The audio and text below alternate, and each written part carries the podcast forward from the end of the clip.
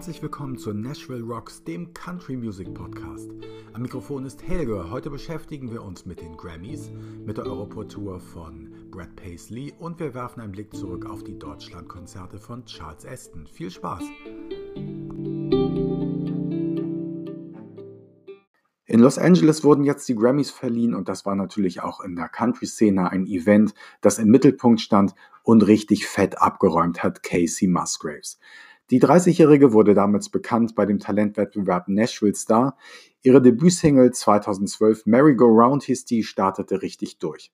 Im vergangenen Jahr 2018 hat sie ihr drittes Album rausgebracht, Golden Hour, und mit dem hat sie jetzt richtig abgeräumt. In vier Kategorien war sie nominiert, viermal hat sie gewonnen. Album of the Year, Best Country Album, Best Country Solo Performance und der beste Song mit Butterflies und mit Space Cowboy.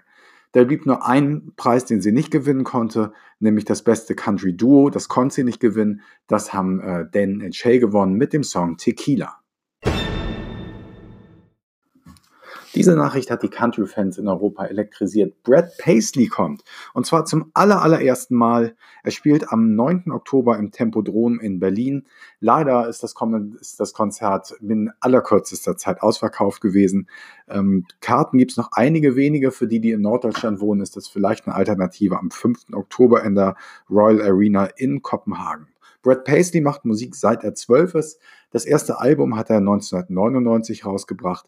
Er war seitdem 25 Mal in den US-Charts, davon viermal unter den Top 30 und er moderiert jedes Jahr die Country Music Awards zusammen mit Carrie Underwood.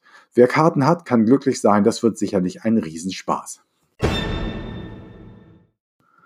Kommen wir nun wie immer an dieser Stelle zu den Country Charts, den Hot Country Songs von Billboard bei den ersten drei hat sich nicht viel verändert. Das sind die alten Bekannten Tequila von Dan and Shay auf der 1, Luke Combs mit Beautiful Crazy auf der 2 und BB Rexha und Florida Georgia Line mit Man to Be auf der 3. Florida Georgia Line ist auch unser Stichwort, wenn es um den höchsten Neueinsteiger geht. Der findet sich auf der 29 Florida Georgia Line featuring Jason Derulo mit Woman.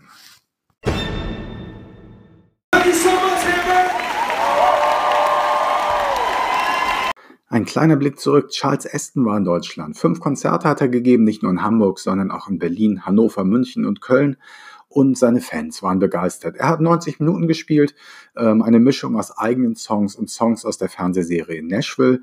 Ähm, ich weiß nicht, ob euch bekannt ist, dass Charles Aston im Guinness Buch der Rekorde steht. Er hat 2016 und 2017 jede Woche eine neue Single rausgegeben, 54 hintereinander.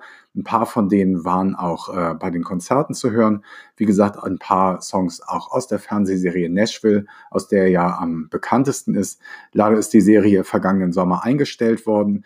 Ähm, mit von der Partie bei seinen Konzerten jetzt war das Kölner Duo Roads and Shoes, mit denen er auch ein paar Songs zusammengespielt hat. Und das Konzert endete, genau wie die Serie Nashville, mit dem Song Alive That's Good.